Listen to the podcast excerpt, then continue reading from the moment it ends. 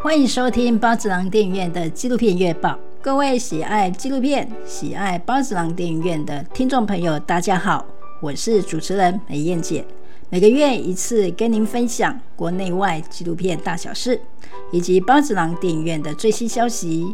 先跟各位报告九月份院线纪录片，九月二号上映的是《他还年轻》。是他们在岛屿写作系列的作品，讲的是我们每个人都在国语课本里面看到的一个作家吴承的故事，推荐给各位观众，还有包子郎电影院的粉丝们，你们可以从这系列的作品认识这些台湾非常重要的作家。他还年轻的导演是曾经入围过金马奖，也得过许多国外大奖的林俊杰所拍摄的。目前正在戏院上映中，请大家把握时间去戏院看这部作品。有一些观众可能不太知道，每一部的作品在戏院播出的时间是不一定的哦。如果没有人去看，可能戏院就会觉得这部片子不卖座，很快的他就会把它下架了。所以呢，支持纪录片的朋友，想看他还年轻的朋友。赶快去戏院支持哦！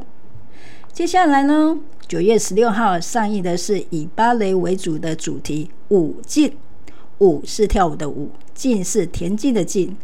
这部片子的制作长达九年的时间，导演姚伟新希望借由《舞径》这部作品，让更多人认识台湾芭蕾。从影片中可以看到芭蕾这个艺术在台湾的发展的瓶颈。也呈现几位台湾芭蕾舞者迈向国际舞台的一个过程与故事。包子郎电影院已经派代表看过这部影片了，非常的好看。各位听众记得把电影的时间排入你的行程里面哦。九月份的戏院也即将播出国外的优秀纪录片，获得国际许多大奖的越南作品《迷雾中的孩子》将在九月二十三号上映。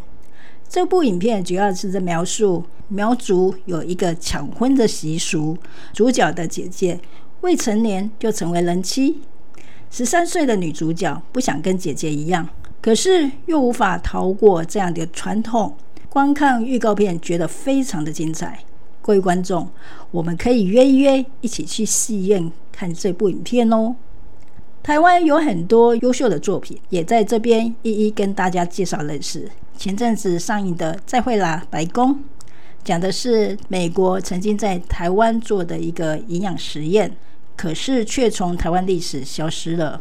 跟爸爸关系疏远的导演看到了爸爸参与了那个美国实验时跟同事的照片，导演决定还原这段历史，把当初参与的人找回来。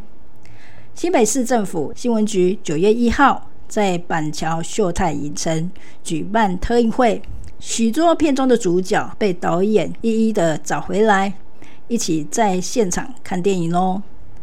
另外一部包子囊电影院也超想看的一个纪录片《神人之家》，获得今年台北电影节百万首奖。《神人之家》讲的是导演自己家庭的故事。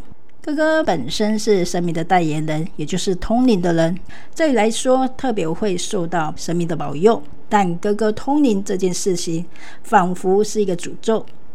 导演离开家二十年之后，因为一个机缘回到家里，面对自己的家庭与家人。台北电影节评审团说，《神人之家》真诚贴近了疏离家人、土地、神明之间的渴望与拉扯。毫不煽情，却无比的动容。《神人之家》的短片也曾经参与过新北市纪录片奖的一个提案。当时看到这部作品就觉得很兴奋。现在终于剪成长片了，十一月二十五号会在全台上映哦。好消息报告完了，接下来就是报告包子囊电影院的时间。今年我们持续跟司法院合作，举办识读司法影展。这个影展选的是。每部影片都是跟司法的议题有相关性。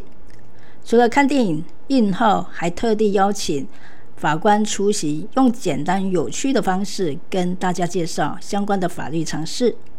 本来我们的包子郎都会认为说啊，法官很严肃。不过跟他们合作发现，法官其实也是人哦，他们也会开玩笑，也知道什么是幽默感。想看电影又想认识法律的人，可以联系包子囊电影院喽。接下来就是黎明到来那一天。这部纪录片讲的是台湾第一个公开出柜，还办了记者会，宣布自己是男同志，并推动同志婚姻合法化的齐家威的故事。今年孢子囊电影院跟导演张宏杰合作放映这部纪录片，希望可以借由齐家卫的故事，也让更多人了解同志婚姻合法化的过程。最后要介绍的是我们包子囊电影院跟全台独立书店合作的阅读一本纪录片。